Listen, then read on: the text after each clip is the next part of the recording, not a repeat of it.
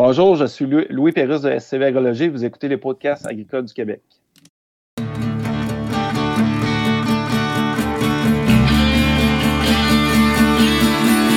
les podcasts agricoles à la vie, comme à l'école, on se parle de bricoles, de choses anticoles. On se parle de tracteurs, y'a les fêtes, puis les menteurs, on se lève de bonne humeur, puis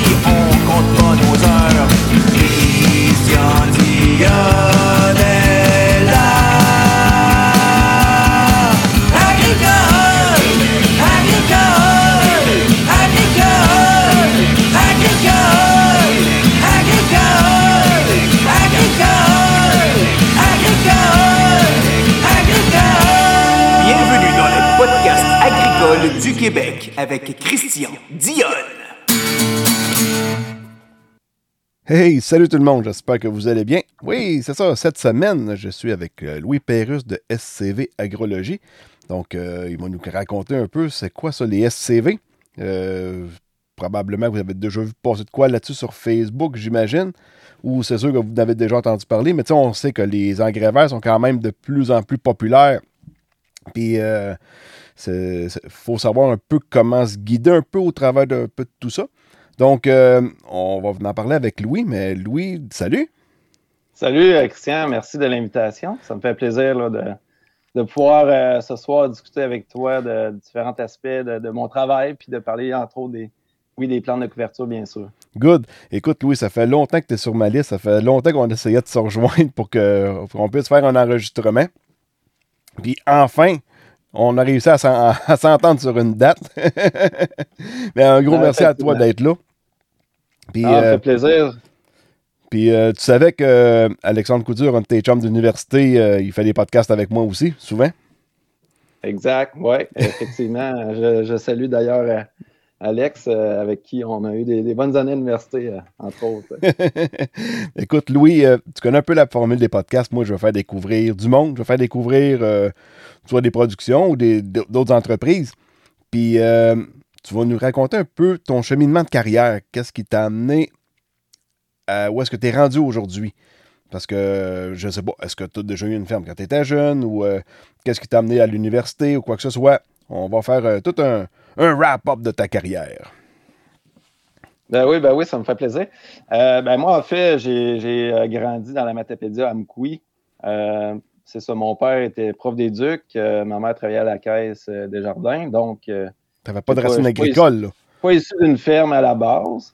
Euh, la, Matapédia, c'est quand même un milieu agricole. Euh, donc, euh, j'ai quand même effectué des tâches, je dirais, ramasser de la roche, faire les foins quand étant adolescent, là, 14, 15, 16 ans. Mais je dirais ce qui m'a amené vers, en fait, à aimer peut-être la, voie de l'agriculture à la base, je dirais, c'est possiblement ma grand-mère qui, qui, à travers euh, son grand terrain, là, plus jeune, euh, je m'occupais de l'entretien euh, paysager, en fait. faire la, la, tonte, puis elle aimait beaucoup jardiner. Fait elle m'a vraiment donné la, piqûre pour la terre, si on peut dire. Puis mon père, c'était quand même un grand amant de la nature. Fait que j'ai toujours aimé être en connexion avec la nature. puis à travers le sport, je vous dirais. Été vraiment la dernière année de cégep, dernière session, que euh, la biologie m'intéressait, mais euh, je savais que le marché de l'emploi dans ce temps-là, c'était quand même bon, mais les débouchés, c'était quand même très vague. Puis là, c'est euh, au cégep, quand il y, a eu, un agronome qui est venu parler justement de la profession, puis c'est la première fois que j'entendais parler du terme agronome. OK. Puis là, je voyais les perspectives quand j'ai fait un peu de recherche, taux d'emploi quasiment 100% de placement. Euh, je connaissais un petit peu l'agriculture, puis j'aimais, je suis un gars de plein air, je suis un gars sportif, j'aime ça être dehors.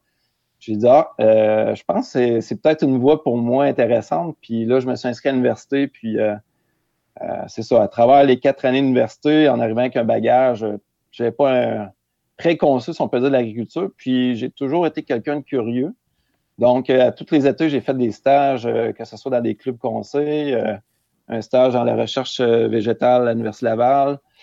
Euh, à travers les clubs aussi, j'ai vu la, formation euh, d'agronome, d'être conseiller. Puis j'ai dit ça, ça m'intéresse d'aider les producteurs. Fait que j'avais quand même à cœur d'avoir un travail qui me permet de valoriser justement cette profession-là. Puis, ben, quand j'ai fini mon bac à l'université, je suis parti en Europe faire pendant un mois et demi faire du vélo. premier voyage à la vie. J'avais 22 ans ce temps-là. Puis c'est à mon retour de, mon, mon, trip de, vélo à travers la France, la, Suisse, puis après quelques visites là, en Allemagne, en Autriche, que là, j'ai euh, passé une entrevue avec un, club d'agro là, dans le temps, ben, le club de la vie au champ Mauricie. Fait que euh, c'est là que ça a commencé ma carrière.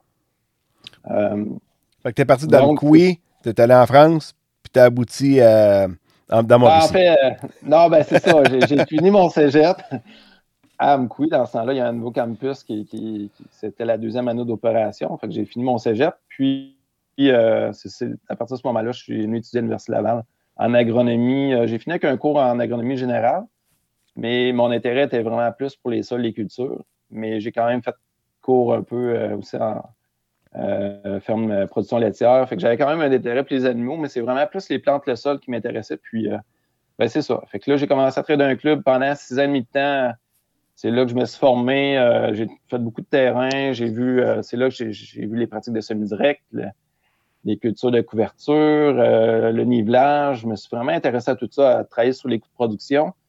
C'est un peu cette façon-là. J'ai comme développé une, vision peut-être plus globale, une vision plus holistique de l'agriculture. Puis, en 2005, c'est là que moi, il y a eu un certain déclic de l'agriculture. Puis, tu sais, je voyais je voyais des producteurs faire des récoltes de céréales euh, mois d'août, puis il ne se passait rien jusqu'aux neiges. Euh, c'était aussi des producteurs maraîchers que je voyais récolter du maïs euh, mois de juillet, août, puis là, le sol était à nu jusqu'à l'automne. J'ai dit là, je, trouvais que ça n'a comme pas d'allure, le sol doit être couvert, puis c'est là que je me suis intéressé aux cultures de couverture. Puis, je connaissais un peu le semi-direct. J'ai commencé à faire des travaux de recherche, un peu de recherche sur Internet, puis je, suis tombé sur l'approche SCV c'est là que j'ai connu, euh, j'ai découvert les travaux de Lucien Segui. C'est un Français, je pense, hein? De? C'est un Français, lui, je pense. C'est pas mal lui qui est le euh, précurseur là-dedans. C'est un Français d'origine euh, de la Dordogne, région de la Dordogne. Donc, il travaillait.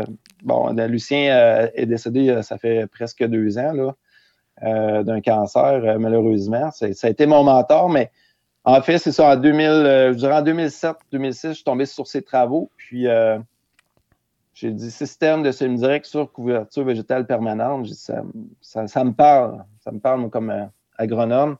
C'est là que j'ai commencé à lire là-dessus, je suis rentré en contact avec. Puis par la suite, il est venu au Québec de 2010 jusqu'à 2017. Il est venu six fois au Québec. On a fait des, journées champs, tout ça. Puis ça a vraiment été le déclic pour moi de dire c'est ça la mission que je veux faire au Québec, c'est d'amener une nouvelle approche innovante, basée quand même sur des principes qui existent depuis longtemps, mais mon, objectif, c'est là que SCV Agrologie est apparu, c'est SCV pour l'approche SCV, puis agrologie, là, quand on parle, euh, c'est un ancien terme qui est utilisé, là, qui, est la science qui a pour objet la connaissance des sols avec les relations avec les cultures. Donc, euh, j'ai dit, ah, SCV Agrologie, je trouvais que ça fitait bien. C'est là qu'est parti le nom de mon entreprise, puis en 2009, euh, c'est vraiment là que je me suis lancé à mon compte. Puis j'ai commencé à offrir des services, une approche globale avec le nivelage, euh, développer une vision globale chez les producteurs, le semi-direct. Puis pour moi, c'était comme clair que c'est ça que je veux amener chez les entreprises au Québec. Puis je dirais que depuis 2009, ben là, tranquillement, j'ai monté un réseau de producteurs pour aujourd'hui, maintenant, avoir un réseau qui, qui s'étend à l'échelle de la province, je dirais à part la BTB, la Côte-Nord, j'ai un, réseau d'agriculteurs un peu partout au Québec qui, qui représente plus de 20 000 hectares. Donc, ça, c'est vraiment ma fierté aujourd'hui de dire, ben écoutez, on a des producteurs au Québec innovateurs qui, qui, veulent avoir une nouvelle façon de faire. Puis maintenant, ben c'est ça, à travers ce réseau-là, on fait de la recherche appliquée, puis c'est le même que j'ai bâti tranquillement l'expertise. Puis les producteurs aussi qui ont appris à mieux maîtriser cette approche-là. Fait qu'en gros, c'est un peu le cheminement que j'ai fait. Puis, euh, ben, aujourd'hui, je suis fier de. J'ai quand même euh, été persistant, euh, persévérant dans cette démarche-là parce que oui, au début, tu te fais regarder un peu de travers ou certains jugés par tes confrères disent ben, oui, c'est beau sur papier, la théorie, mais, mais en réalité, on est au Québec. C'est un peu le semi-direct. Les premières années, là, on dit, ben, Québec, on n'est pas à Saint-Hyacinthe, au Lac-Saint-Jean, on n'est pas à Saint-Hyacinthe, en Gaspésie, on n'est pas à Québec. Il y avait toujours des arguments, puis encore aujourd'hui, c'est un peu pareil. C'est, il y a des paradigmes qu'il faut changer, mais moi, ce que j'ai toujours dit, c'est que partout où se crée de l'agriculture, on peut faire du semi-direct de un. Puis de deux, euh, il y a des bases que si tu ne les mets pas en place, ben c'est là que le semi-direct ne marche pas, ne fonctionne pas. Puis c'est ce que je vois un peu partout au Québec. Donc, c'est vraiment ça aujourd'hui. Euh, puis euh, là, aujourd'hui, je suis fier, j'ai une équipe, j'ai bâti une équipe, puis il y a Félix Gobeil aussi qui est agronome avec moi depuis l'année passée. Puis là, on, justement, on, essaie de trouver d'autres alternatives pour venir être complémentaire à l'approche SCV, qui euh, en fait qui est basée sur trois principes. Là, juste pour le rappeler, c'est l'absence de travail de sol, la couverture végétale permanente, puis euh, les rotations de la biodiversité fonctionnelle et culture de couverture. C'est vraiment ces trois principes-là appliqués en continu dans le temps qui, pour moi, définit un SCV. Donc, euh, c'est un peu le travail que j'ai aujourd'hui à travers la diffusion de cette approche-là au Québec. Good. juste pour revenir, Félix Gobeil, qui est, un de tes collègues, il y a déjà eu un podcast ici qui s'appelait La culture du vivant. Exact. Exact. Euh, effectivement, là, Félix, euh, là, je crois qu'il a mis un hall euh, sur ce projet-là, mais oui, exactement. Il y, a, quelques podcasts, une dizaine, justement, que vous pouvez écouter là, sur Spotify ou autre, source. Là. Donc, c'est un, un, agronome qui est très, je dirais, qui, qui, est quand même vraiment chanceux de que nos chemins se sont croisés, qui est venu vers moi, puis euh, il a vraiment, euh, quelqu'un d'allumé, puis vraiment, il y a une autre dimension qu'on est en train d'amener à SCV Agrologie, puis ça, je suis vraiment fier. Euh, tout ce qui est un peu plus agriculture naturelle, on est en train de mettre en place des démarches auprès des agriculteurs pour vraiment avoir une démarche qui est encore plus, encore moins dépendante aux engrais, aux pesticides et autres. Mais ça, c'est toujours graduel, mais c'est un peu le travail qu'on fait là, depuis, depuis 2021 avec un réseau de producteurs. Ton réseau de producteurs, est-ce que c'est principalement des producteurs de grains? Ben, ça peut être de lait, mais je veux dire, as-tu des producteurs maraîchers aussi là-dedans ou c'est principalement pour faire du grain? Ben, c'est sûr, euh, le, réseau SCV, c'est sûr qu'il est basé sur euh, dire, euh, la, philosophie du SCV.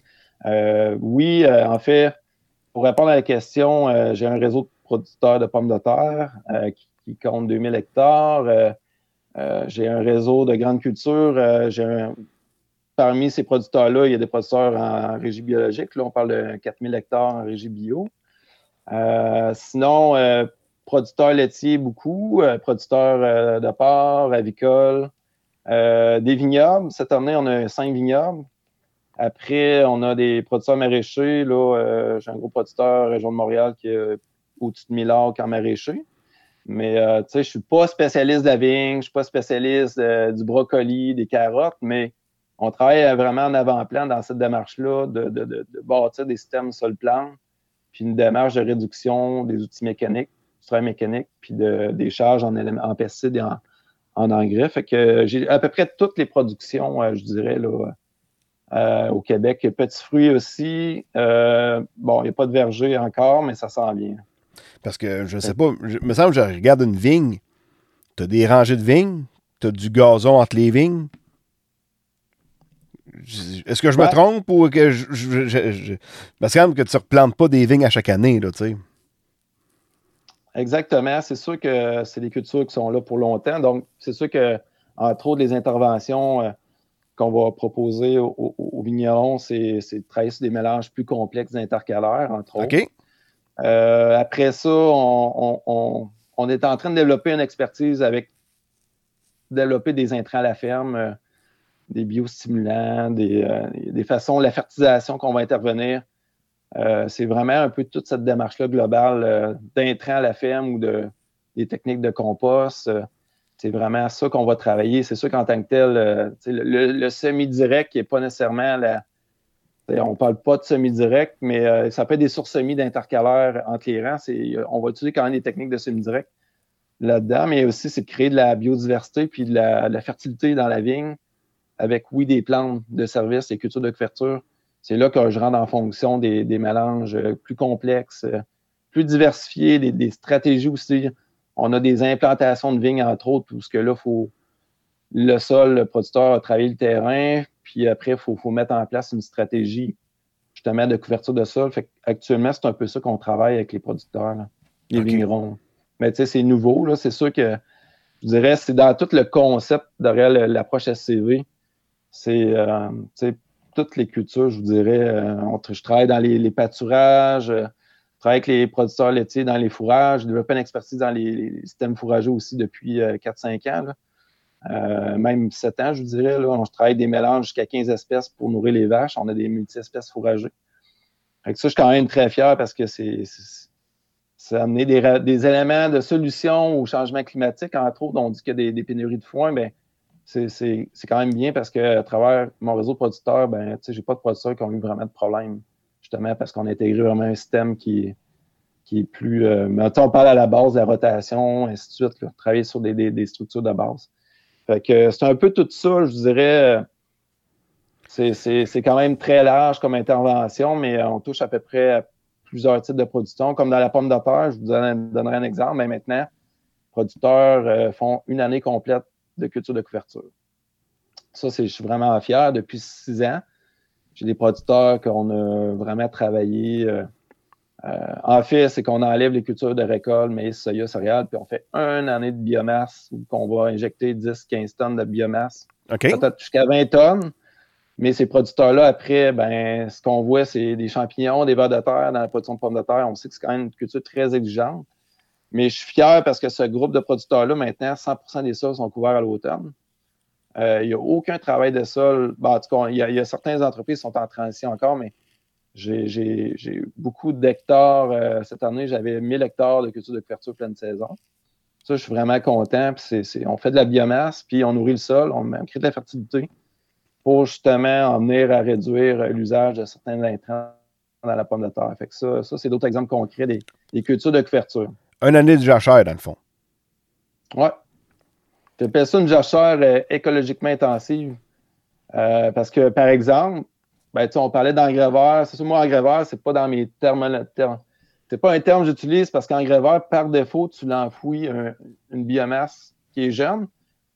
Puis, au, final, euh, c'est un peu. Euh, on vient dire qu'on améliore la fertilité, mais en même temps, c'est un système. Tu viens, tu viens détruire ton sol après par, par l'enfouissement.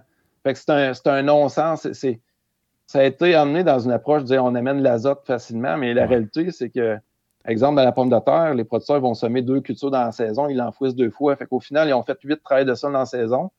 Puis c'est, une matière verte qui, est rapidement digérée. Donc, au final, tu n'as pas de, pas de matière lignifiée, tu n'as pas de c'est des substrats pour les champignons et autres. Fait que c'est ça la différence, je dirais, entre le SCV ou mettre des, engrais verts, c'est pas. Euh, il faut se poser des questions, c'est qu'est-ce qui nourrit plus un sol? La, la, forêt nous enseigne des choses. Fait que le SCV s'inspire grandement du SCV. Lucien Segui, c'est un peu ça, le modèle éco-forestier, c'est ce qu'il a souhaité recopier, c'est ce qu'il veut recopier voie agricole. C'est basé sur la, fertilité organique biologique. C'est ça qu'on veut, c'est injecter du carbone puis que la chaîne alimentaire soit très intensifiée. C'est ça l'objectif. C'est ça, parce que le, principal problème qu'on a, c'est que, maintenant tu fais des céréales, tu sommes en mai, au mois d'août, c'est rendu mûr. Fait que là, euh, juin, juillet, août, trois mois de racines vivantes. Fait que s'il ne se passe rien, tu as neuf mois où il ne se passe plus rien en terre. Là. Exactement, exactement. Fait que c'est un peu, euh, c'est ça qu'on veut comme briser dans le fond la démarche proposée avec les producteurs. En gros, c'est ce que je dis souvent, c'est d'avoir un champ le plus vert possible du printemps jusqu'au récolte, jusqu'à l'année suivante. C'est sûr que l'image la plus belle, c'est un champ vert, euh, c'est green all the way, c'est toujours vert, puis euh, euh, il va y avoir de la destruction, de la couverture morte, mais entre les relais de culture, ben, tu as toujours, du vert. Fait que euh, moi, la meilleure, la meilleure, euh, je suis vraiment satisfait à l'automne quand je fais des tournées producteurs puis que tu te promènes dans les champs c'est vert partout. Ça, pour moi, c'est une réussite. Là. on dit, je dis le code vert, tu as le code, code jaune qui est les résidus, puis le code brun qui est ça la nuit. Ben, le code brun, moi, je vais te dire, c'est très rare, je marche dans les champs travailler à l'automne. Puis ça, pour moi, c'est une belle réussite. Mais euh, c'est ça, c'est un changement de mentalité aussi euh, à travers tout ça qu'il faut amener chez les producteurs à mieux comprendre pourquoi on fait ça de même. Ben, comme moi, la première année que j'ai fait des, des, ben, des engrais verts. On des couvertures, là. J'ai pris du blé qui me restait de, de semences. Puis euh, j'avais une sommeuse, moi, que je semais rien que du soya avec. Mais les unités sont aux 14 pouces. À un moment donné, j'avais dit à quelqu'un, ouais, ben là, tu sais, moi, je suis pas pour en faire. Ma sommeuse est aux 14 pouces. Il me regarde, il me dit, pourquoi? Que ça te dérange? Ah, ouais, dans le fond. Fait que j'avais semé du blé sur euh, mes retours d'haricots secs. Puis là, ça s'est mis à pousser. Bon, puis là, je me suis mis à trouver ça beau. Un champ qui commence à verdir avant que la neige arrive. Puis je m'avais rendu compte d'une autre affaire. Tu sais, moi, je veux pas vraiment travailler mes champs l'automne, mais cet automne-là, on allait faire un tour à pick-up, euh, moi et Alexandre, justement. On allait déterrer les racines, puis on pognait des racines à 14 pouces. Bon, ben là, tu sais, il n'y a pas eu de patte qui a passé dans le champ, mais au moins les racines travaillent le sol pareil, là. Fait que c'est pas. Tu sais, puis même si l'automne n'est pas belle, ben lui, il fait pas de lissage, il magane rien. Fait que les racines continuent de travailler comme il faut. Puis l'année d'après, ça va être mon meilleur rendement dans le maïs dans, dans ces retours-là. Mais là, c'est de l'introduire de plus en plus. Tu sais, je reprends l'automne 2018. L'automne 2018, qui, ça n'a pas été une belle automne. 2019, qui est encore pire. Fait que là, tu sais, essayer de faire des plantes de couverture ces automnes-là où que ça gèle de bonheur, puis l'hiver, pogne de bonheur, puis solide, ça donne pas grand chance à avoir des, des racines qui se travaillent comme il faut. Là.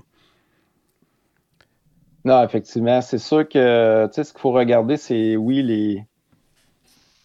Ben, c'est pour ça que la rotation à la base, euh, si on parle de. Pour, moi, du SCV, si on fait juste maïs soya, pour moi, c'est pas du SCV. Parce que dans les principes du SCV, on veut, on veut de la diversification. Au minimum, ça prend trop de culture. Non, puis même là, même si c'était en semi-direct en maïs soya, maïs soya, maïs bledin, là, écoute, ça marche pas, là. Euh, le, le, système à la base de semi-direct, effectivement, il, il tient pas la route. Moi, je peux vous dire, euh, si tu veux faire du semi-direct à long terme, c'est pas le, le système soya-maïs. Puis on sait que les grosseurs de machines maintenant, c'est, puis que tu n'as pas, pas, la capacité de faire des, gros couverts dans un système comme ça, ben, non. Le maïs apporte déjà beaucoup de biomasse. Fait que, on veut pas nécessairement, le, dans le maïs, c'est pas l'intérêt de dire on va faire 8 tonnes de plus. Le maïs, ça amène beaucoup de carbone, mais on veut le diversifier avec un intercalaire. Euh, ça, c'est sûr, créer des racines, mais c'est sûr que les, fenêtres sont courtes, mais euh, il y, a quand même aussi le choix des plantes qui, doit être considéré. Là, je dirais que ça, ça, a un impact majeur. Le, bon choix des cultures. Euh, je travaille avec une quarantaine d'espèces, fait qu'il y a quand même beaucoup de choix. Euh, puis après, c'est les combinaisons. ce que je vois depuis 15 ans, c'est sûr que les combinaisons ont toujours une meilleure réussite que juste une espèce. Ouais, s'il y en a une qui ne pousse pas bien, l'autre va prendre le dessus. C'est un peu ça, dans le fond, pour avoir, en avoir plusieurs. Exact. Ben, c'est sûr, selon la météo, c'est sûr que ben, c'est ça, il y, a des, plantes qui vont mieux tolérer euh, certaines conditions. Fait que tu as, plus de chances que ça réussisse quand tu as une diversité de plantes. Mais en même temps, on veut créer une diversité de systèmes racinaires qui ne sont pas nécessairement tous les mêmes systèmes. au Québec, on a, on a une, des conditions quand même euh, la, la, neige part, des fois, deux semaines après, on est dans le champ. on a quand même des conditions où tout va vite, mais en même temps, on a des conditions humides euh, l'automne, souvent au printemps. Là, je dirais depuis 3-4 ans, c'est, n'est pas nécessairement le cas. On a quand même des. C'est, des fois dans les extrêmes de sécheresse, comme ça peut être dans les extrêmes d'humidité, mais euh, de diversifier les plantes aussi pour créer de la porosité, c'est un des facteurs numéro un, c'est créer un sol poreux. on veut un sol qui sert qui vient poreux pour faire euh, une porosité de drainage, qui va être un facteur de réussite au maintien du semi-direct. Si on travaille juste avec des racines euh, fasciculées de surface, ben c'est là qu'avec une biomasse de résidus, c'est là qu'on a des sols qui sont plus longs à sécher, qui restent plus humides parce que là, on n'a pas tracé la porosité. Fait que ça, c'est un. C'est ce qu'on voit beaucoup dans le semi-direct, c'est si on a une grosse biomasse avec peu de systèmes qu'on ne crée pas une, forte porosité, ben là, on a, on a des sols qui se ressuient plus lentement, puis oui, c'est un effet négatif, mais quand on a un sol qui est très poreux, ben, de dire on va sommer plus tard ou non, euh, c'est souvent, ça arrive dans les mêmes conditions. Puis quand on a un printemps qui est très humide, ben, on a une plus grande résilience euh, quand on a un système justement avec des plantes vivantes, entre autres. C'est sûr que plus que ton sol est en santé, si tu pognes une année sèche, tu as plus d'eau dans le sol. Si tu pognes une année humide, humide ton champ se draine mieux. Oui, mais ce que je pourrais dire aussi, il n'y a pas un des côtés positifs dans la culture de couverture, puis un des côtés qu'on a vu depuis deux ans, c'est les couverts vivants au printemps, entre autres le sec, ben, on a vu que ça a pompé énormément d'eau. Oui. c'est sûr que euh, ça, ça a fait qu'il y a eu des levées qui ont été inégales dans certaines cultures, le soya maïs, entre autres. Euh, puis ça, c'est, je dirais, il y a des ajustements à faire. C'est sûr qu'un, quand tu as un printemps qui est déjà très sèche, euh, ben là, c'est sûr qu'il faut faire quand même attention au contrôle. Fait qu'il y a vraiment des ajustements, mais moi, depuis une dizaine d'années, c'est sûr qu'on voit plus d'effets bénéfiques. Là. Puis après, c'est vraiment de, venir gérer ce couvert-là, justement, dans des bonnes conditions. Euh, pas trop, euh, pas trop, euh, pas qu'il y ait une compétition. On veut pas qu'il y ait de compétition pour la plante, entre autres, de la culture commerciale. Mais on veut pas aussi, au niveau hydrique, on veut pas que ça vienne trop assécher notre terrain. C'est ce qu'on a vu depuis deux ans, mais c'est sûr que ça, il y a des ajustements que les producteurs vont faire à ce moment-là. Oui, c'est ça, parce que j'en connais un qui l'avait semé, lui, du maïs dans le seg. Ça, c'est l'année passée. Puis je pense qu'il y a eu moitié moins de rendement dans son maïs. Ben, c'est sûr, qu'il y a des cas, euh, je pourrais vous en nommer des exceptions, mais euh, un peu comme les systèmes de maïs sur l'usine vivante. Les systèmes, quand même, j'ai fait en 2011, puis on a eu des très bonnes réussites. Mais il y a des années qu'on a fait des tests, puis c'est justement, c'est sûr que j'ai déjà vu des champs de maïs se faire bouffer euh, par, du, par de la luzerne, mais c'est une question de contrôle, justement. Puis à la base aussi d'un sol, si un sol a des problèmes, ben, on, on va risque d'avoir plus de problèmes dans ce temps-là euh, à, laisser du couvert vivant. Fait que c'est sûr, euh, il y, a quand même des ajustements à faire, mais c'est sûr, c'est des systèmes un peu plus touchés, je vous dirais, mais qui, qui, se font. Là. Oui, oui. Puis moi, je me souviens, la première fois que je t'ai vu, c'était à une journée Gamasol que la journée que Gamasol organise au mois de décembre. C'était en quoi? Peut-être en 2015 ou 2016. Puis, tu sais, je, t'écoutais parler, là. J'ai dit, ben voyons, mais qu'est-ce que c'est ça, cette affaire-là? Tu sais, semer dans, semer dans, dans des plantes vivantes, tu sais, j'en croyais pas mes oreilles. J'étais vraiment, mais vraiment sceptique. Puis, finalement, ben, à un moment donné, automne 2017, on avait une méchante belle automne. Il y avait un champ que qui était en soya, puis que je revenais en soya l'année d'après. Fait que j'ai profité, j'avais semé du seigle. Donc, ben, après ça, printemps 2018, Là, j'ai semé mon, mon, euh, mon, mon, seigle, mon soya dans le seigle vivant. Il n'était pas encore bien ben long, mais on était rendu à fin mai quand même. Puis finalement, la levée était super belle, tout était super beau, le rendement, écoute, bon, c'est pas le meilleur champ, mais écoute, si t'en parles avec Alexandre, là, ce champ-là, c'est mon déboisement. Quand j'ai commencé à faire comme du SCV euh, un petit peu dedans, pas beaucoup, euh, plus d'engrais le champ, il a changé mais bout pour bout. C'était ma pire terre, puis l'année passée, c'était mon deuxième meilleur rendement dans le maïs. Mais c'est sûr que je l'ai nivelé entre-temps, là. Mais tu sais, je ne l'ai pas lâché, le champ, là. J'ai vraiment euh, donné pas, mal plus d'amour qu'avant, là. Ben, c'est ça, effectivement, je pense que tu le mentionnes, mais je pense, je pense qu'il est important dans tout ça, c'est que quand tu adoptes un système, tu sais, faut pas moi, je dirais, il ne faut pas tout ça dans un, entre-deux. Une année, je vais faire des couverts, l'autre année, j'en fais pas. C'est là que c'est là qu'on voit que ça ne progresse pas nécessairement beaucoup. Puis c'est là dans le sens que si tu restes dans un système qui est dépendant aux engrais, aux pesticides, c'est quand on parle de, stratégie au gouvernement, dans, dans, dans le développement durable, qui parle de réduire euh, les intrants, les pesticides, de couvrir le sol, mais ça reste que ce travail-là, c'est pas vrai que si on, fait juste dire ben, on coupe les doses, on coupe ci, que ça va être, ça va être miraculeux. Il faut substituer ça, puis c'est les plantes de service, que tu de couverture, je crois, c'est ce que je prône. Ces, plantes-là ont la capacité finalement d'intervenir dans vos sols, euh, de substituer euh, les outils de travail de sol. on a un bel exemple avec une prairie, un retour de prairie. Euh, oui, tu laboures une prairie, tu vas dire, hey, mes meilleurs rendements de maïs sont là, mais une prairie, dans le fond, tu as de la fertilité accumulée. C'est des systèmes, dans le fond, c'est un peu cette image-là qu'on veut recréer, en, mettons, pour un producteur de grande culture, c'est un peu cet effet-là qu'on veut recréer en grande culture. Puis, euh, c'est sûr que le fait, si tu mets toujours des couverts, euh, des fumiers avec une rotation, ben, c'est là, je crois que c'est là qu'on voit qu'il y a des améliorations, justement, au niveau de la, fertilité, de la biologie du sol des propriétés physiques. Puis ça, c'est des facteurs finalement de réussite euh, d'un rendement. Puis un rendement, c'est ça, c'est pas. C'est pas juste c'est pas juste un facteur, c'est multifactoriel. Puis comme producteur, euh, vous allez intervenir, oui, sur ce qu'on applique, sur les ajustements de semoir et la météo qu'on contrôle pas, mais ce qu'on peut contrôler, c'est l'état du sol, la résilience d'un sol. Cette, fertilité-là aussi qu'on peut contrôler, mais qu'on peut détruire aussi si on a un système qui est trop, exigeant finalement. C'est sûr qu'on est quand même le, chef-d'œuvre de, ce que notre culture euh, va nous, donner finalement. Ça, reflète qu'est-ce qui se passe dans le sol. Oui. Puis euh, là, tu me parlais que tu avais des producteurs bio aussi en SCV. Je sais que les producteurs biologiques, eux autres, ça travaille déjà beaucoup avec des engrais verts parce qu'ils n'ont pas bien le choix. Il faut qu'ils amènent de l'azote, mettons, avec du trèfle, des trucs du genre. Mais ils labourent aussi, ils n'ont comme pas le choix pour essayer de contrôler. Euh, ils ne peuvent pas arriver et rentrer de peu au printemps. ça ne marche pas. Là. Non, effectivement, là, euh, c'est ça, euh, peut-être une nuance. C'est sûr que j'ai des produits bio.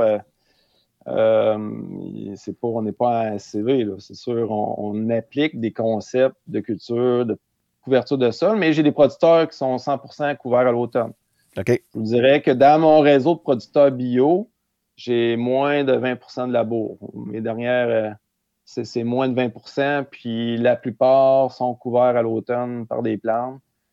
Euh, oui, c'est sûr qu'à un moment donné, c'est pas noir ou blanc. Là.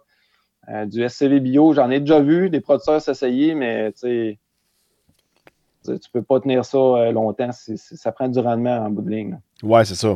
il y a des solutions, il y a des bio, des bio-insecticides, des bio, des bio-herbicides que est, je suis en train de faire des tests. C'est sûr que ça reste un, un intrant pareil, même s'il n'est pas de synthèse ou qui est c'est un intrant bio, c'est un intrant pareil, mais il y a quand même des outils, des, rouleaux, crêpeurs et autres, mais la réalité, dans, dans l'agriculture biologique, un des objectifs premiers, c'est réduire le travail de sol, bien sûr. Oui.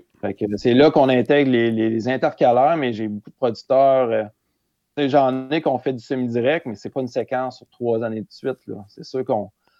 Fait que du SCV bio, euh, concrètement, euh, je ne cacherai pas que c'est l'idéal qu'on viserait, mais concrètement parlant, c'est sûr que c'est un problème de vivace, de, chardon à la base. Ben, si tu ne règles pas ces problèmes-là, ben, tu oublies ça. C'est ça, les, cultures de couverture, là, euh, c'est pas. Euh, on voit beaucoup de choses sur Internet, euh, tout a l'air beau, là, mais la, réalité, c'est que les cultures de couverture, ils ont, des capacités à contrôler les mauvaises herbes, les adventices, ils ont des capacités à, à nourrir le sol, à amener de la biologie, mais c'est sûr que c'est pas non plus euh, miraculeux. Parce que pour, couvrir un sol, pour contrôler les mauvaises herbes, on dit l'ombrage. Un des concepts, c'est l'ombrage. C'est-à-dire que si on couvre le sol, on occupe l'espace, il y a une compétition, on crée de l'ombrage, mais même avec 10 tonnes, 12 tonnes de biomasse au sol, euh, du chien d'air finit par passer. Il y a des... Fait que c'est sûr que c'est un peu, moi je dis toujours, c'est un peu utopique de dire ah, on faire du SCV bio demain. Mais il y a des outils qui arrivent tranquillement, euh, des outils mécaniques, des outils, euh, euh, des, outils bio, comme des bioherbicides. J'ai déjà fait des tests avec du vinaigre horticole. Ça peut marcher. Est-ce que demain, un producteur qui a, 800 hectares bio, c'est la solution? Ben, c'est pas nécessairement ça. Fait que il y a, les petits producteurs maraîchers lesquels on, on travaille justement amener ces concepts-là. Mais la réalité, c'est que l'objectif, c'est de réduire le travail de sol, couvrir les sols. Puis entre la culture de couverture et la culture de récolte, ben au moins le relais se fait vite. on n'est pas euh, six mois où ce que le sol est à nu. Fait que je pense qu'il faut, être, c'est relatif. Il faut y aller par euh, de où on part puis vers où on va aller. Mais c'est sûr que les concepts du SCV, la philosophie du SCV, ben, on essaie de l'intégrer dans une démarche vidéo avec les outils disponibles. Mais j'ai quand même quelques. J'ai une entreprise, entre autres, qui fait de la. Euh, ben, qui est plus au point de vue fourrage et grain, la rotation, il y a une bonne rotation.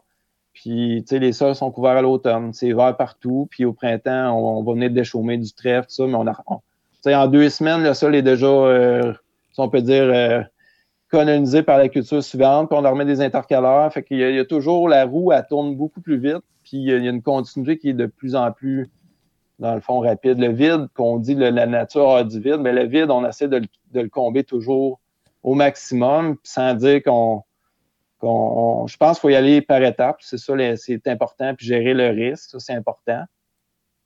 Euh, moi, voir un champ que tu ne peux pas récolter, euh, tu as beau dire que tu fais du semi-direct, mais euh, c'est ça. S'il n'y a rien à récolter, on s'entend que tu ne feras pas longtemps comme ça. Non, c'est ça. Même si c'est en bio, tu as beau vendre ton grain cher, mais si tu n'as pas de grain à vendre, pas, ben, pas plus rentable. Fait que, tu sais, je suis pas. Mais, mais c'est sûr que l'agriculture biologique actuellement, ce qui, les systèmes sont beaucoup prônés au Québec, c'est très. C'est du bio-intensif. On travaille le sol, on va passer 6 euh, à 8 cerclages dans l'été dans le soya, dans le maïs. Fait que c'est beaucoup, beaucoup d'opérations. Moi, je, moi, je, je, dis pas que ça, marche. On a des produits que ça marche très bien. Mais en même temps, c'est pas. Euh, moi, pas d'intérêt comme agronome à travailler dans ces systèmes-là. Mon intérêt, c'est d'innover puis d'amener des nouveautés. Puis il y a des producteurs qui sont prêts à avancer là-dedans. Fait que c'est sûr que c'est vraiment l'intérêt que j'ai avec les, les producteurs bio. Euh, puis euh, c'est ça. mais il y a des choses à faire. C'est sûr que les cultures aussi, les rotations, il faut se questionner des fois sur, le, système de rotation, le choix des cultures. Euh, c'est sûr que toutes les, cultures à espacement large, ben, c'est sûr que si tu passes le cercleur, à un moment donné, il n'y a, pas tant d'options que ça. Non, c'est ça. Ben, tu sais, comme euh, moi, présentement, j'essaie de faire mes rotations euh, sur 5 ans. Fait que maïs, soya, maïs, soya, céréales, ainsi de suite. Mais là, si les prix d'engrais sont pour être chers de même, je pense qu'on va faire un an, un an, un an. Tu sais, mettre de quoi, mettons, comme un trèfle après mon, mes céréales pour que, ou au semis des céréales, je veux dire, pour que ça puisse m'amener de l'azote en masse pour l'année d'après, tu sais. Exact. Ben, c'est sûr que c'est sûr que pour moi, maïs soya, euh, maïs soya, c'est pas la rotation. C'est pas, pas la meilleure rotation parce que c'est très limité dans l'intégration des couverts. C'est sûr qu'une céréale, euh, je sais que les dernières cette année, ça a été très bon dans les céréales d'automne. En général, les bons potentiels. Les dernières années, on eu, ça a été plus variable, mais c'est sûr que si tu mets les conditions gagnantes, tu as, un bon égoulement de surface, tu as une bonne structure de sol, une bonne porosité, ben, tu sais, on a des très bons potentiels. Euh, dans le seg d'automne, par exemple, euh, seg conventionnel d'automne ou hybride, ben, on parle de, potentiel de 5 à 6, 7, 8 tonnes.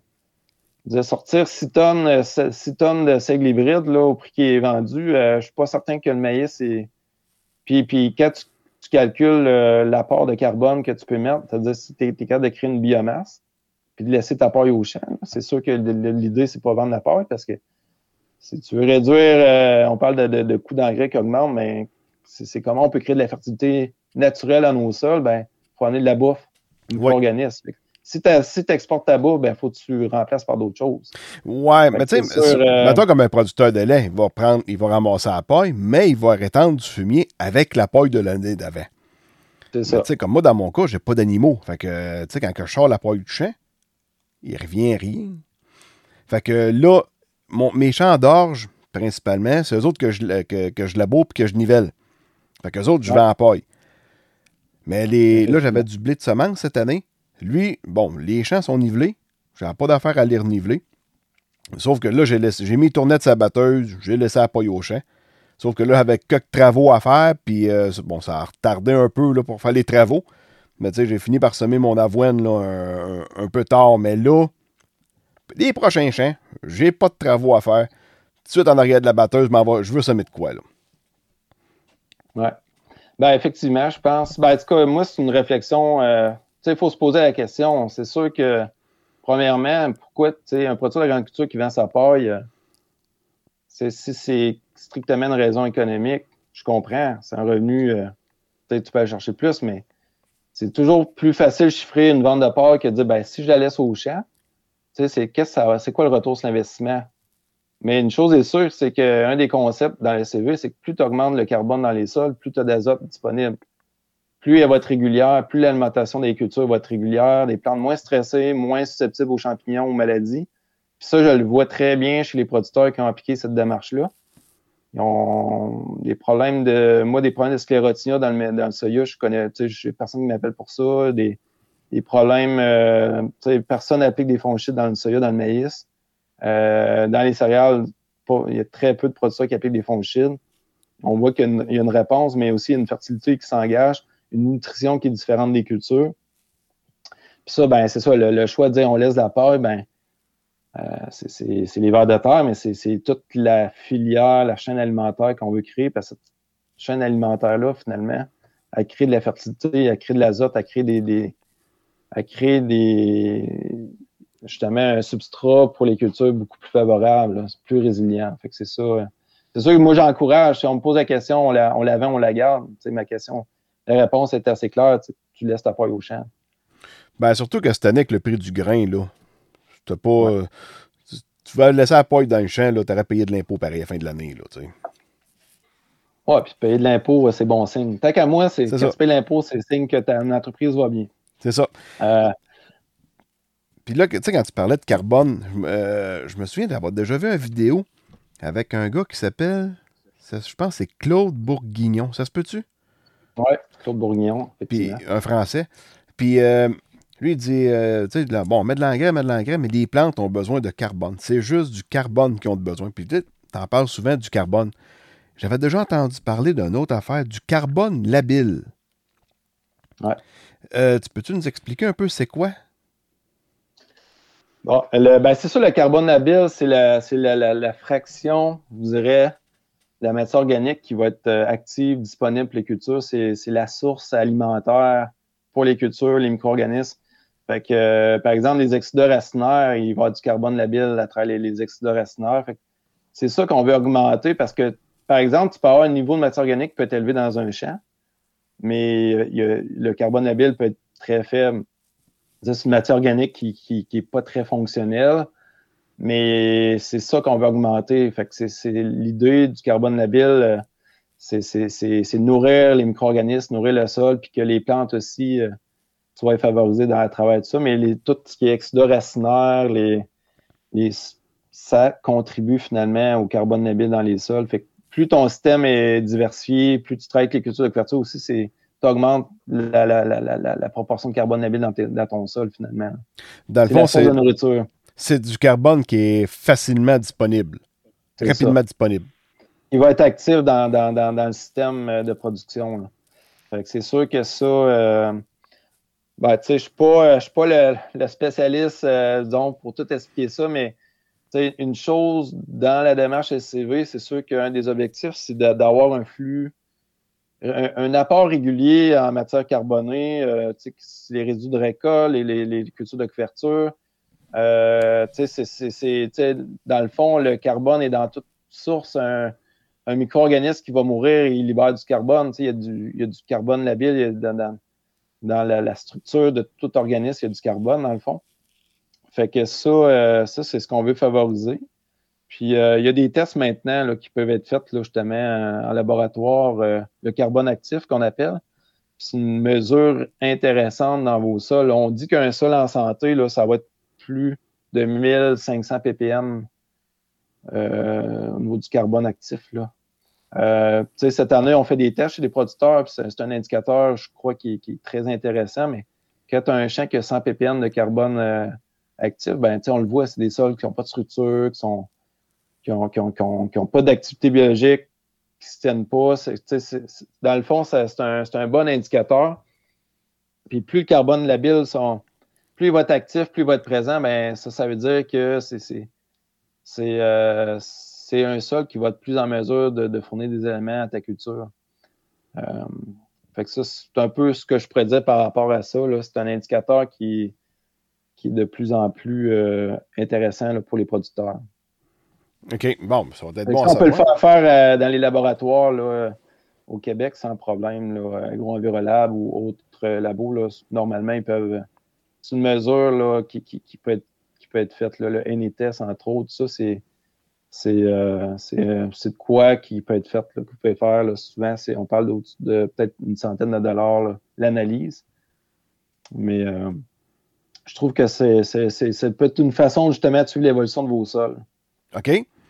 Exemple, tu pars d'un sol où tu as fait des travaux de nivelage, puis que là, tu, veux voir l'évolution des couverts, ben, sais, un indicateur qui peut être suivi, c'est le carbone labile. Euh, la matière organique, finalement, ça dit, ça dit de quoi, mais c'est pas. Euh, c'est très vague là, comme indicateur. C'est pas parce que ouais, pas, pas, parce que ta matière organique est élevée qu'automatiquement tu vas avoir bien du rendement dans tes cultures. Non, c'est ça.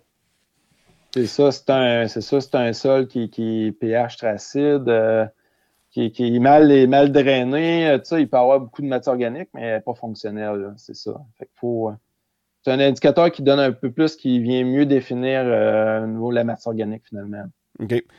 Quand tu parlais que tu travailles avec pas loin de 40 espèces de plantes de couverture, est-ce que c'est tu, tu, tu, ça, fonctionne en fonction des cultures, en fonction des champs, en fonction si le gars est ou la, la fille, là, temps des gars, tout le temps eu l'habitude de dire ça. euh, il est conventionnel ou biologique. Euh, tu c'est-tu un peu avec ça que tu travailles en fonction de chaque. C'est sûr que chaque champ est pas pareil.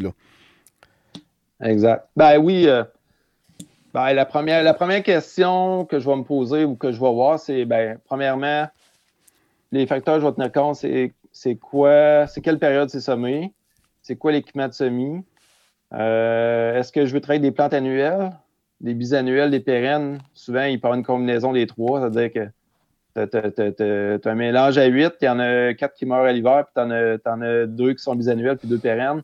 Ben là, tu en gères quatre l'année suivante. Il y, a des relais, ce qu'on appelle une continuité de, du mélange qui va t'appliquer. Après ça, euh, euh, oui, les, périodes de semis, la compétition à la culture, la récolte de la culture, c'est sûr que si tu fais une céréale, un orge, puis tu mets des légumineuses qui peuvent. Euh, tu mets beaucoup de luzerne, puis de trèfle rouge, puis là, tu récoltes, puis tu veux, mettons, tu veux garder de la part avec les animaux, ça se peut que ça soit un petit peu, un petit peu plus chiant à battre. Fait que là, on, traite des, mélanges de culture qui restent un petit peu plus courts ou qui sont moins moins problématique. je dirais, c'est, ça devient un peu à l'infini finalement dans, ces, conceptions-là. Dans le design des, mélanges, je vais essayer de tenir compte de, tout ça. Puis un des facteurs, moi, j'ai des barèmes de prix.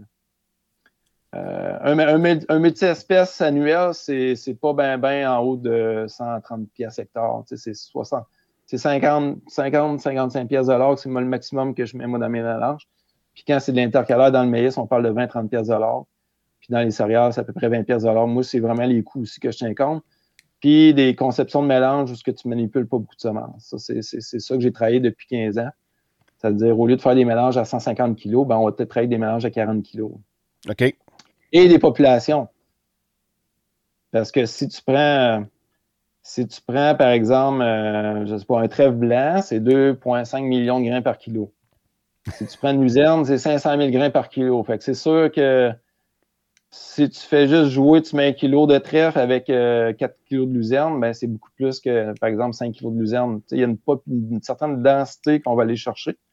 Fait que c'est vraiment à travers ce design-là que j'essaie de concevoir avec les producteurs des mélanges qui conviennent à leurs besoins, leur gestion de risque, la continuité après. C'est vraiment comme ça là, que, que j'accompagne les producteurs, entre autres, avec les, programmes aussi au MAPAC, euh, programme de culture de couverture. Fait que c'est ce qu'on planifie durant l'hiver des mélanges. Après ça, euh, en fonction des prix du marché, c'est sûr qu'on compte. Euh, euh, si le lotier est rendu à 500 le sac, ben, au lieu de 200, 250, ben, ça se peut qu'on que je vais adapter le mélange en fonction aussi des prix.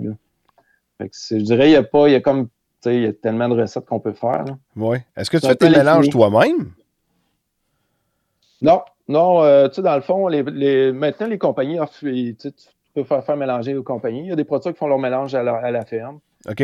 C'est variable d'un producteur à l'autre. C'est ça, les producteurs qui n'utilisent beaucoup. Euh, ben, on fait mélanger. Là. On se casse pas, ils, se casse pas la tête à faire ces petits mélanges à bétonnière là, pour euh, ces mélanges euh, fait que c'est ça dépend d'un producteur à l'autre. Il y en a qui veulent avoir une flexibilité, dire ben moi j'achète mes semences individuelles puis je fais mes mélanges chez moi.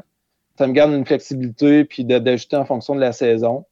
Puis il y a d'autres producteurs qui, qui, qui, vont commander chez les, fournisseurs euh, un mélange précommandé puis ça arrive dans des bagues puis c'est parfait comme ça. Fait que c'est euh, les compagnies offrent des mélanges déjà préfaits mais euh, moi, pour la plupart des mélanges qui vendent, à 90% il y a des choses que j'aime pas ou que, que j'aime mieux concevoir d'autres mélanges. Euh, mais c'est ça. Là. Souvent, c'est comme ça, les producteurs. Il y en a, y en a qui veulent très, très autonomes, fait qu'ils font leur mélange. fait penser. Euh, le gars avec qui j'ai une sommeuse, puis j'ai un associé avec moi dans la sommeuse, puis il avait déjà acheté un mélange de 14 espèces chez euh, General Seed. Ouais. Puis il faut semer, je pense, 25 kilos à l'hectare. Il ne faut pas que la semeuse soit ouverte bien, bien grosse. Mais le problème de son mélange, c'est qu'il y a de la févrole dedans. Ben ouais. Là, la semeuse est, fermée tellement serrée que les graines de févrole ne passent pas. ben, effectivement, c'est le genre de truc euh, que si tu ne penses pas, ben. Tu sais, par exemple, si tu utilises un épandeur d'engrais de précision, puis je recommande 8 kg à l'hectare ou 7 kg, ben, les nouveaux épandeurs sont capables de le faire, mais les anciens, euh, tu sais, il faut, faut, mettre du remplissage. On, on, rajoute un peu de culture de remplissage pour assurer d'avoir, par exemple, un 25-30 kg. Ça, c'est un exemple. Euh, quand on fait du maïs intercalaire dans le maïs, c'est vraiment tout penser à ça. Là. Ouais, Fait que je dirais, c'est ça, les mélanges sont conçus vraiment en fonction de l'équipement du producteur. Euh, il veut-tu avoir des plantes qui meurent à l'hiver ou lui, lui, il va avoir des cultures, des, des couverts qui repoussent au printemps? C'est un peu vraiment tout ça. Si tu es bio, euh, c'est sûr que on fait attention aux, cultures qui peuvent, comme le sarrasin, si on fait une culture de pleine saison, ben, il peut y avoir des repousses si le sarrasin il graine. Fait que la gestion du, couvert, euh, est-ce que je le gère euh, chimiquement, mécaniquement, c'est le gel qui le contrôle ou on le broie? C'est vraiment tout ça que je vais intégrer dans une recommandation que le producteur qui va tenir compte des objectifs de gestion de risque et des coûts, bien sûr. Euh, parce que c'est sûr que quelqu'un qui achète pour 50 000 de culture de couverture, j'en ai plusieurs producteurs qui, qui c'est des coûts assez importants. Euh, si je regarde tout mon réseau, euh, d'après moi, on, a plusieurs cent milliers de dollars qui sont investis dans les cultures de couverture. Fait que c'est sûr que de, concevoir des mélanges aussi où ce que le, le, coût est important aussi. Non, c'est bien sûr. Puis dans tes mélanges pour maïs intercalaire, moi, j'ai déjà semé du gras à voler un intercalaire. Puis moi, personnellement, là, à voler, ça n'a jamais marché. Est-ce que c'est ben, un addon? Parce que j'ai déjà semé ça, puis il est tombé un pouce d'eau le lendemain. Euh, souvent, ça arrive des fois que le mois de juillet était un petit peu plus mouilleux, était plus sec que d'habitude. Tu sais, puis l'année passée, il y, a, une terre, euh, parce que moi je cultive où il y a une terre inondable à Butfave. Fait que je cultive là-dedans. On fait des expériences avec le pôle d'expertise du lac Saint-Pierre, puis on, ils ont acheté une sommeuse Heinecker, vraiment avec une unité de semis pour semer du régras. L'année passée, ça va beau être sec, mais avec une unité de semis tout élevé. C'était super beau. Ouais. Mais tu sais, moi, à voler. C'est euh, c'est variable. Ouais, c'est ça. À voler, j'ai jamais été chanceux avec ça. Ben, euh, premièrement, euh, un, des, un des constats que j'ai fait, c'est encore aujourd'hui, c'est qu'on somme trop tard dans le maïs. C'est la réussite, c'est avant quatre feuilles. C'est ça la réalité. OK. Même à voler ou... Oui, moi à la volo, euh, j'ai 95% des producteurs qui le font à la volée. Puis ça marche très bien. Pourquoi? Ben, c'est que tu as l'humidité qui est encore plus présente. C'est ça, plus tu t'en vas vers le mois de juillet, euh, puis les chaleurs embarquent. Puis l'autre affaire, c'est que ton maïs, c'est sûr que rendu à 4, 5, 6 feuilles, euh, si tu n'as pas de la pluie tout de suite, ou euh, c'est l'ombrage, c'est l'ombrage qui crée, fait que ça fait l'étiolement des, des, des, cultures de couverture intercalaire. Mais la réussite, c'est avant 4 feuilles. Après ça, ça va être une année ça marche, ça marche pas en fonction de la météo. Fait que euh, puis le régras, encore là, c'est ça. moi, j'ai jamais trop poussé sur cette plante-là. Je vous dirais même que à 95 j'en mets 99% j'ai jamais utilisé le régras. Puis euh, là, là, on en met un petit peu, certains produits, on en met, juste pour euh, compléter le mélange. Mais je voudrais au minimum trois cultures. OK, OK. que moi, j'ai des produits qu'on met 12, 12 cultures en même temps. Puis, on n'a on a jamais eu de, d'échec, justement, puis ça prend un pays végétal. Si tu sommes à la volée, si tu n'as pas de pays végétal au sol, euh, c'est très, très risqué. D'où le concept du SCV, c'est que quand tu as un pays végétal, euh, tu travailles des petites semences, ils vont s'intégrer à travers les résidus. Il y a de ah. l'humidité. Au contraire, je vais avoir des résidus. C'est ce qui va me favoriser les semis à la volée.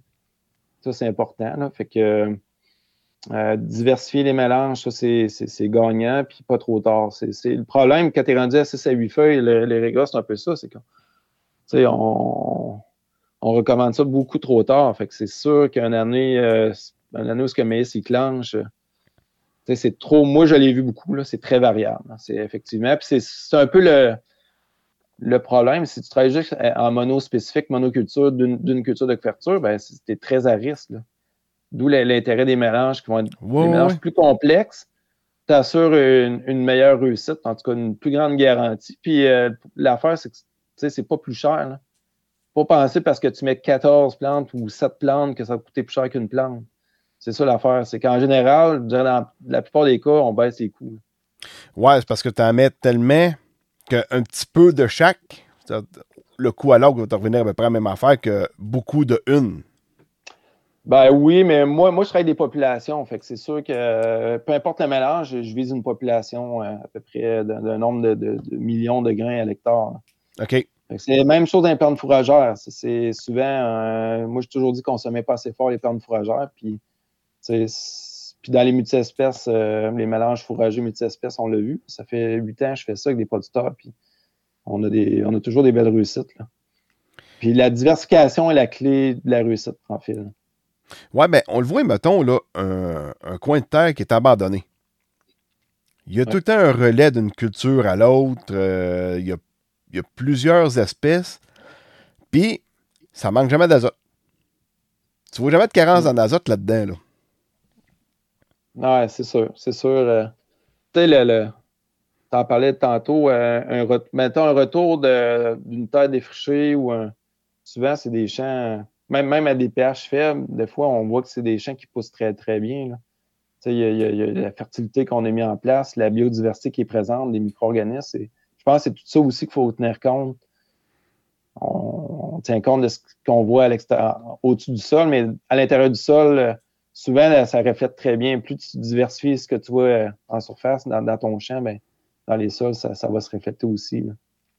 Good. Puis dans le soya de défoliation, As-tu des mélanges multi-espèces que tu mets là-dedans? Ben, dans le soya, c'est sûr qu'en général, on travaille avec les cultures d'automne. Ouais, ouais. C'est pas mal ça qui est, utilisé. Euh, un blé, un euh, seigle. Ouais, un blé seigle, triticale, euh, épaule, ça dépend de la production, mais c'est ça qu'il faut euh, plus regarder. on est quand même dans le soya, c'est limité. Là. Mettre des intercalaires légumineuses, il y en a qui le font. Moi, j'ai jamais trop mis d'énergie à faire des intercalaires. À un moment donné, je trouve qu'il faut choisir les combats, mais c'est sûr que les céréales d'automne, pour moi, dans le soya, c'est la meilleure. Euh, c'est la meilleure succession de culture. Puis c'est sûr qu'à ce moment-là, moi, les, producteurs, euh, ça va aussi, il faut choisir le bon cultivar. dans le concept RCV, c'est un peu ça aussi. On va avoir une fenêtre plus courte, plus grande, donc on ne forcera pas les hybrides. Euh, on forcera pas, forcera pas non plus euh, soya, on, va être plus dans le 7 ou 14 pouces. Moi, la plupart des producteurs sont tous au 7 ou 14. Du 30 pouces, j'en vois quasiment plus. Dans le soya, ça? Ouais. OK. Ouais. Euh, les histoires de maladies, honnêtement, là, ça, ça me fait rire. Hein. On va seulement 30 pouces pour moins de maladies. Moi, honnêtement, dans, un concept où ce que tu diversifies tes rotations, ça n'a rien à voir. Non, si ton chien a d'affaire à être malade, il va l'être, qu'il soit peu importe la largeur on s'entend que les, maladies, souvent, c'est tout relié à un excès. les carences là, dans les cultures, c'est souvent relié à des excès de NPK. C'est ce qu'on commence à se rendre compte dans les l'étude, c'est démontré. Là, on commence à avoir plus en nutrition des plantes que c'est euh, des carences souvent non ligo qui, qui arrivent. C'est ça qu'on commence. nous, ce qu'on est en train de, voir plus avec les producteurs, mon groupe de producteurs, c'est vraiment par rapport à ça. Comment on peut réduire l'azote? Bien, souvent, c'est en améliorant la gestion des oligos, entre autres.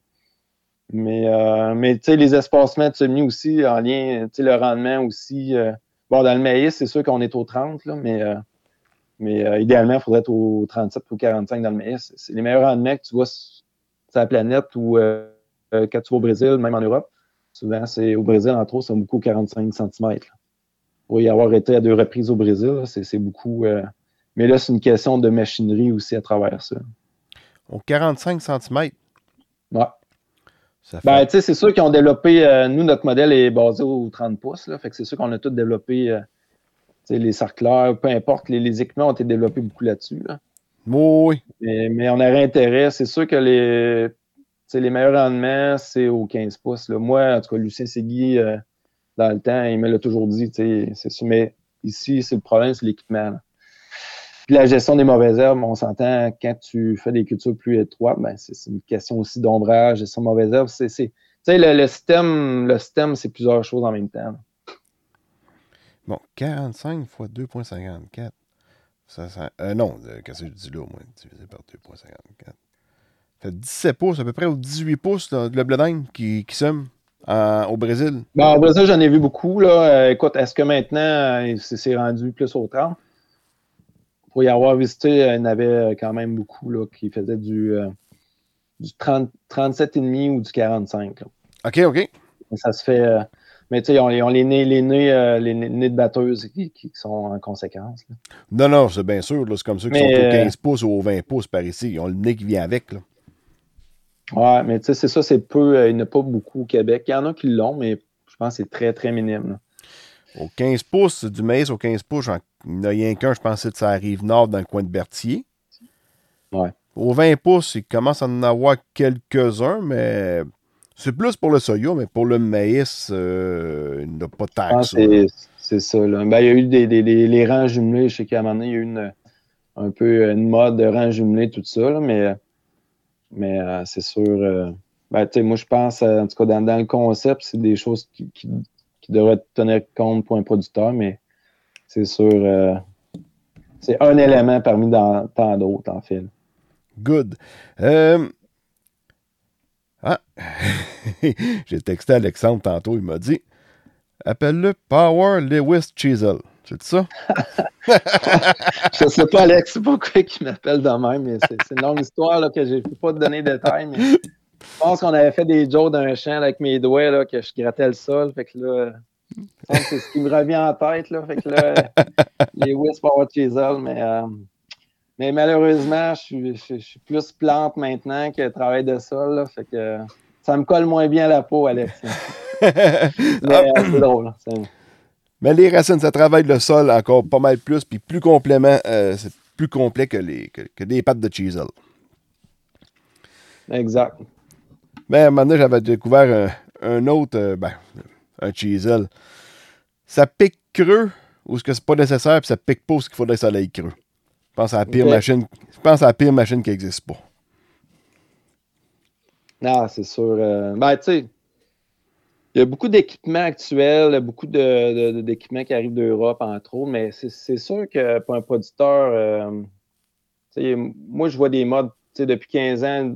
dans le fond, je commence ma 19e année en 2022 comme agronome, mais j'ai vu passer plusieurs modes. Euh, là, on est, plus la déchaumeuse, mais ça reste qu'effectivement, des, des, plantes, des, systèmes racinaires, moi, honnêtement, j'ai jamais vu un outil faire un meilleur job que des racines puis des, micro-organismes. Fait que c'est sûr que c'est dur de me convaincre là-dessus. Par contre, euh, je suis le premier à, sais, le sous-salage, entre autres. J'ai des producteurs qui ont fait des. On appelle ça des. Je peux en parler des revitalisations. Là. En un an, nous. Moi, je suis capable de faire des. Les producteurs, on a démontré qu'en trois mois, on fait des transitions de semi-direct. Ça, c'est une autre affaire qui, m'agace un peu de dire hey, ça prend 5 à 7 ans à faire une transition. C'est faux. Là. En un an, moi, j'ai des producteurs qu'en un an, ils partent de, sol problématique, puis l'année suivante, on est en semi-direct. OK. Euh, mais ils prennent la saison pour faire les travaux. Nivelage, drainage, euh, sous-solage. Euh, Profil de sol, tout, des plantes. Oui, Puis ça va, ça va vite. C'est sûr que si tu fais ça au mois d'octobre, on oublie ça. Mais moi, je tiens quand même à mentionner qu'il y a une intervention mécanique qui doit être faite pareil puis l'autre, discours qui, je trouve un peu aberrant, c'est de dire ben les plantes vont faire le travail de décompacter le sol. C'est pas vrai. C'est un trou d'eau, c'est un sol compact. On n'est pas, on pas en milieu tropical où que tout va vite. Fait que c'est, qu'à un moment donné, il y a des interventions mécaniques qui doivent être faites. Puis pour moi, c'est comme la base pour adopter le SCV. Si tu as des problèmes de structure, de compaction, ben gère ça en premier. C'est comme les mauvaises herbes. Si tu as des problèmes de mauvaises herbes, ou de drainage de surface, mais tu ne te lances pas à l'aveuglette dans le semi-direct. Non, c'est ça. Puis peu importe le système de culture. Là. Ben, c'est ben, ça. C'est ça. Tu, même si tu as un trou d'eau, si tu labores, tu vas un trou d'eau, mais tu vas peut-être cacher plus ton trou d'eau qu'en semi-direct. Parce que là, ça va être plus, euh, plus fatal, si on peut dire. Mais ça, tu sais, un, des messages que je dis souvent, c'est on s'est comme. On dirait qu'on s'est éloigné de la base d'agronomie. le sol, le drainage. Puis là, là, là on est peut-être on est plus conscientisé, mais pour moi, c'est comme les premières étapes. Bien, tu sais, on part, mettons que tout le monde avant ça, c'était pratiquement tous des producteurs de lait. Fait qu'il y avait du foin partout. Puis après ça, quand que la personne vend les vaches, bon, ben, qu'est-ce que tu fais? Tu laboures. Tu laboures parce que tu as un petit tracteur. C'est la seule affaire que ton petit tracteur peut traîner, c'est une charrue. Parce qu'on s'entend qu'un DMI, c'est arrivé peut-être à fin des années 90, début 2000. Mais là, tu sais, souvent, quand les gars achetaient ça, ben, il y avait un magnum mettre en avant, un tracteur de ce grosseur-là. Ça prenait un articulé, tu sais. Exact. Ça, prenait un méchant gros joual, mais sinon, tout le monde avait des charrues, tout le monde labourait. Fait que, on ne savait pas que c'était pas correct. ça a pris plusieurs années à un moment donné que tu arrives, puis là, le, sol, tu veux pas, il s'épuise ou quoi que ce soit. on ne pouvait pas le savoir. Puis, moi, je me souviens, dans le temps, on labourait les haricots. Il reste à rien après les haricots. Comme, le soya. Là. On oh, laboure un champ de soya qui c'est un champ qui, qui, est super beau, bien profilé. Euh, c'est un peu. Euh, pourquoi, pourquoi travailler à 8, pouces? Pourquoi venir ouais. renfouer ça? Mais il y, a une, mentalité. C'est sûr que c'est le changement aussi, c'est. Euh, ça peut être long. On s'entend que ça ne se fait pas du jour au lendemain. Puis il y, a des progrès qui se sont faits au Québec, ça c'est sûr, mais on a quand même un, on a un retard par rapport à l'Amérique. C'est ça la réalité. Moi, moi, je le dis, là, au Québec, on a un retard. Si on se on regarde dans l'Ouest canadien, aux États-Unis, en Amérique du Sud, on est vraiment en retard. Puis, ben, l'Europe sont encore plus en retard par rapport aux pratiques de conservation. Il ne faut pas penser que ça en fait beaucoup là-bas. Ça en fait plus. Mais, euh, on, on, a quand même encore du chemin à faire. Puis, c'est sûr que ça, c'est de continuer à en parler, ça c'est sûr, puis euh, diffuser, là, ça c'est ce que j'essaie de faire, moi, à travers un réseau de producteurs qui, qui, deviennent des, des, bons euh, promoteurs, si on peut dire, d'approche de, conservation des sols. question comme ça, Louis. Euh, tes tarifs, ça peut ressembler à quoi? C'est-tu en fonction de l'entreprise? Tu marches-tu à l'hectare ou sans, sans, ben, dire je veux pas nécessairement donner de, de chiffres, là, mais c'est sûr que aujourd'hui, euh, un agronome, c'est au-dessus de 100 de l'heure. Euh, moi, je suis un dispensateur du réseau e-conseil, donc c'est sûr que les, mes honoraires sont couverts à 85% OK. Euh, comme un club, je ne vends pas de produits, moi je vends, je vends une approche. Fait que c'est sûr qu'un producteur qui.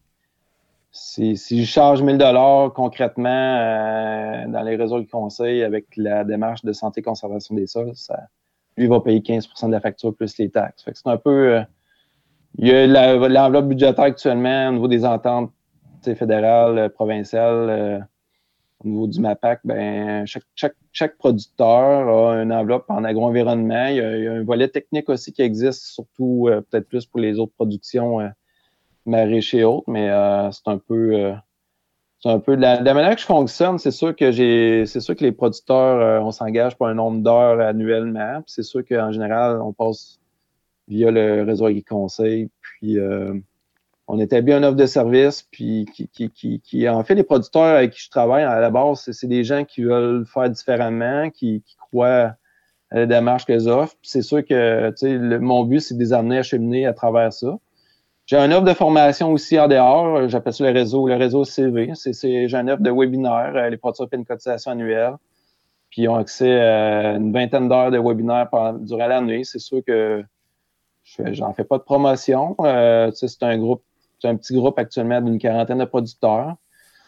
Euh, c'est un peu de la manière que je travaille avec eux. Puis il y a des formations de groupe. Il y a des, un réseautage aussi entre producteurs. Fait que c'est sûr que ça c'est un peu la façon euh, qu'un producteur veut adhérer à CVRologie. C'est sûr qu'il y a des principes, des valeurs qui, qui, doivent qui doit le rejoindre aussi. Ça, c'est important euh, de, les producteurs avec qui je travaille, ben, ils veulent, euh, ils veulent adopter une démarche comme ça, puis ils veulent faire différemment. C'est un peu ça. C'est sûr que le nivelage pièces, entre autres, ben, moi, je marche avec des tarifs fixes. C'est temps, temps de l'ancrage, puis ça s'arrête là. là j'ai mieux, euh, j'ai mieux travailler de cette façon-là pour, pour euh, c'est plus, plus simple, c'est, plus réaliste à mes yeux. Mais euh, en général, c'est ça. C'est un entendeur qui comprend un nombre de visites annuellement. entre deux et cinq visites selon les producteurs, selon les besoins. OK. Puis, tu sais, c'est sûr que, comme je dis, la formation, c'est sûr que euh, je mise beaucoup sur l'autonomie des connaissances. Donc, euh, mon objectif, c'est que le producteur, en trois ans, acquiert vraiment une autonomie de compréhension d'un système puis qu'il soit beaucoup plus autonome. Puis, tu sais, c'est sûr que je m'attends pas à faire. Euh, euh, mon but, c'est pas que, que, je fasse 30 heures par année chez, chez le producteur pendant 20 ans. Si c'est ça qui arrive, j'ai pas fait ma job.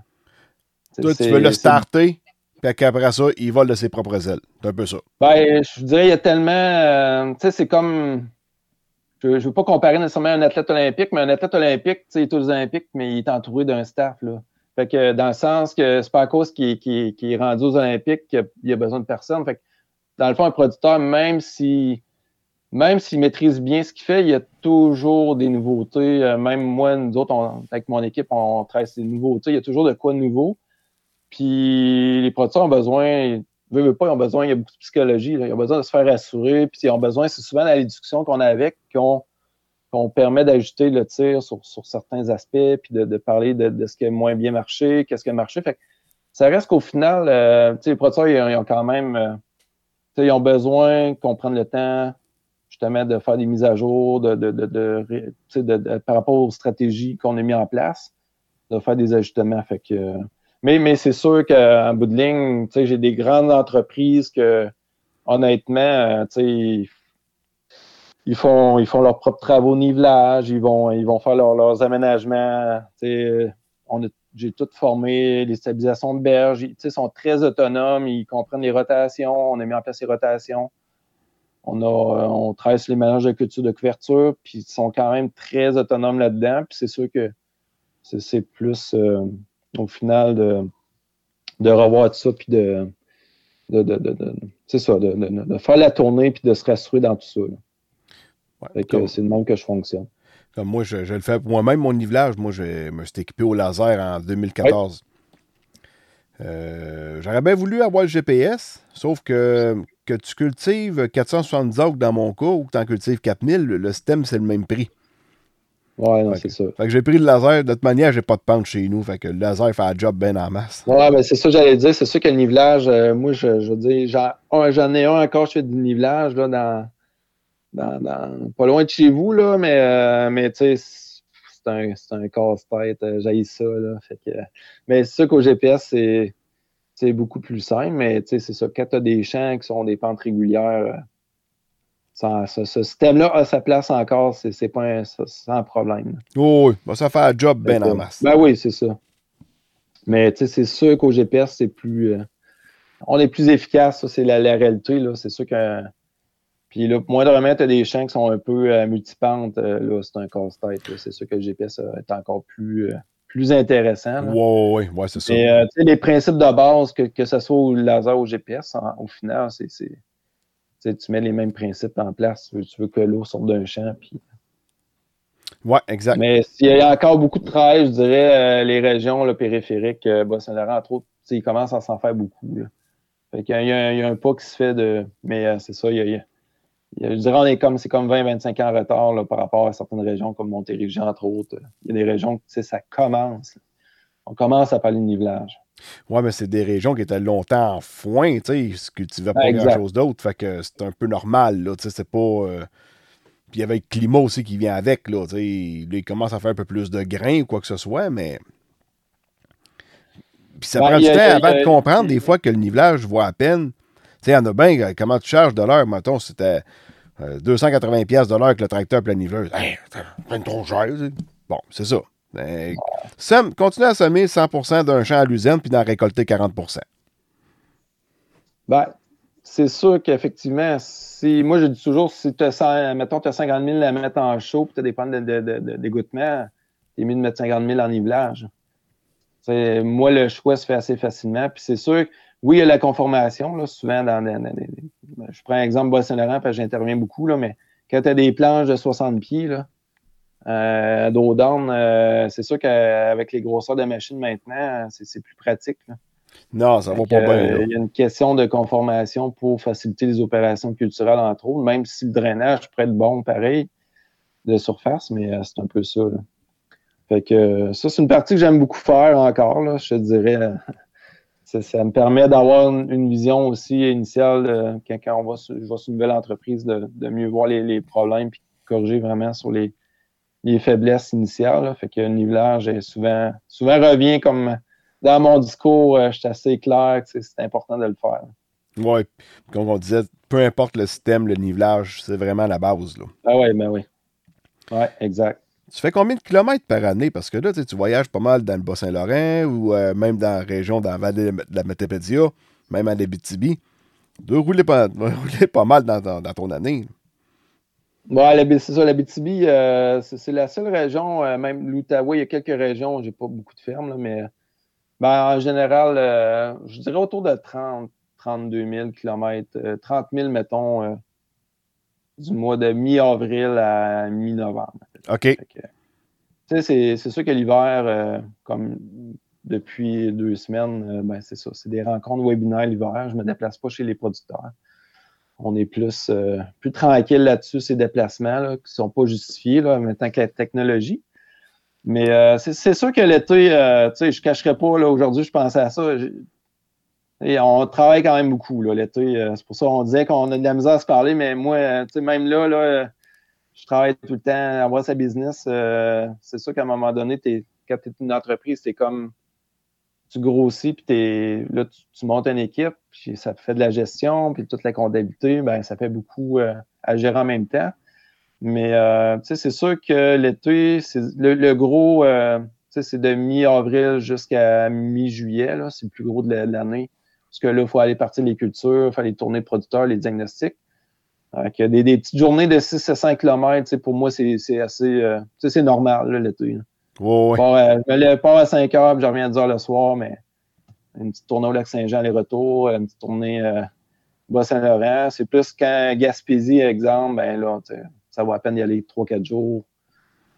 J'ai eu la chance d'aller aux îles de la Madeleine aussi cette année, d'intervenir dans les systèmes fourrager, mais là, là, on va aller en avion. Là, ah oui? Oui, oui, oui. C'est une belle expérience. Parce que y a, je pense qu'il y a une fromagerie sur l'île des, euh, aux îles de Madeleine. Exact. Euh, pied de vent. fait que, ouais, c'est la seule ferme laitière euh, aux îles qui, qui, est présente. C'est la seule ferme laitière aussi. OK, OK, OK. C'est des vaches, c'est des vaches canadiennes, en fait. Dans les rares troupeaux au Canada, là, c'est. c'est sûr. Euh, ah, ben. c'est, un, autre enjeu, je dirais, les îles euh, avec le contexte. Euh, il n'y a pas de CPTAQ là-bas. Puis il y a tout le morcellement des terres actuellement avec les constructions. Fait que c'est, un autre. C'est, moi, c'est un autre monde là, quand tu arrives là-bas. Fait que c'est un autre, c'est un autre enjeu, c'est un autre défi. Mais il y a des choses à faire, ça, c'est sûr. Mais j'aime mon travail. Fait que pour moi de, de, faire des. De faire, de, de, déplacer quand je sais que c'est des, bonnes raisons de faire avancer des, entreprises et des agriculteurs, ben, c'est ça, c'est ça, l'amour du métier aussi là-dedans, c'est de, d'amener de, quoi un producteur puis de, s'intégrer dans, guillemets, dans, guillemets, dans sa vie, mais d'avoir un impact, on peut dire, sur un chapitre d'une entreprise, là, ça, c'est, pour moi, c'est un beau résultat. Good. Euh, écoute, Louis, je te remercie beaucoup. On a fait quand même un, bon enregistrement. Euh, on va en avoir appris pas mal plus sur les cultures, ben, sur les systèmes en, tant que tels de, pour faire pour, euh, pour implanter des couverts. Puis ça peut donner le goût aussi au monde d'embarquer là-dedans, de faire des, SCV. Là, je pense que c'est en voie d'avenir. Vraiment, là avoir des sols de plus en plus en santé, je pense que la clé est là. La clé est là. Tu sais, euh, mis à part les changements climatiques, quoi que ce soit, tu sais, des années sèches, ça a tout le temps existé. Des années mouilleuses, ça a tout le temps existé. Fait que euh, je pense que c'est ce qu'il y a de plus important à, avoir. Ben, merci, Christian. Puis effectivement, euh, la beauté, c'est que des solutions, on en a. La prochaine CV, concrètement, c'est des solutions. Puis ça, ça, je suis vraiment fier. Puis ben, c'est sûr que la mission va se poursuivre dans les. Ça fait 15 ans que je fais ça, puis euh, dans le fond, euh, on continue la mission de promouvoir cette, façon de faire-là. Puis euh, c'est tranquillement pas vite. je crois que faut, faut, penser à une, démarche différente, une approche du futur. Puis c'est une belle réponse, je pense que le SV peut amener. Puis ça me fait plaisir d'avoir participé à ton podcast. Puis, podcast. Bonne continuité dans, dans le podcast aussi. Ben, un gros merci, Louis.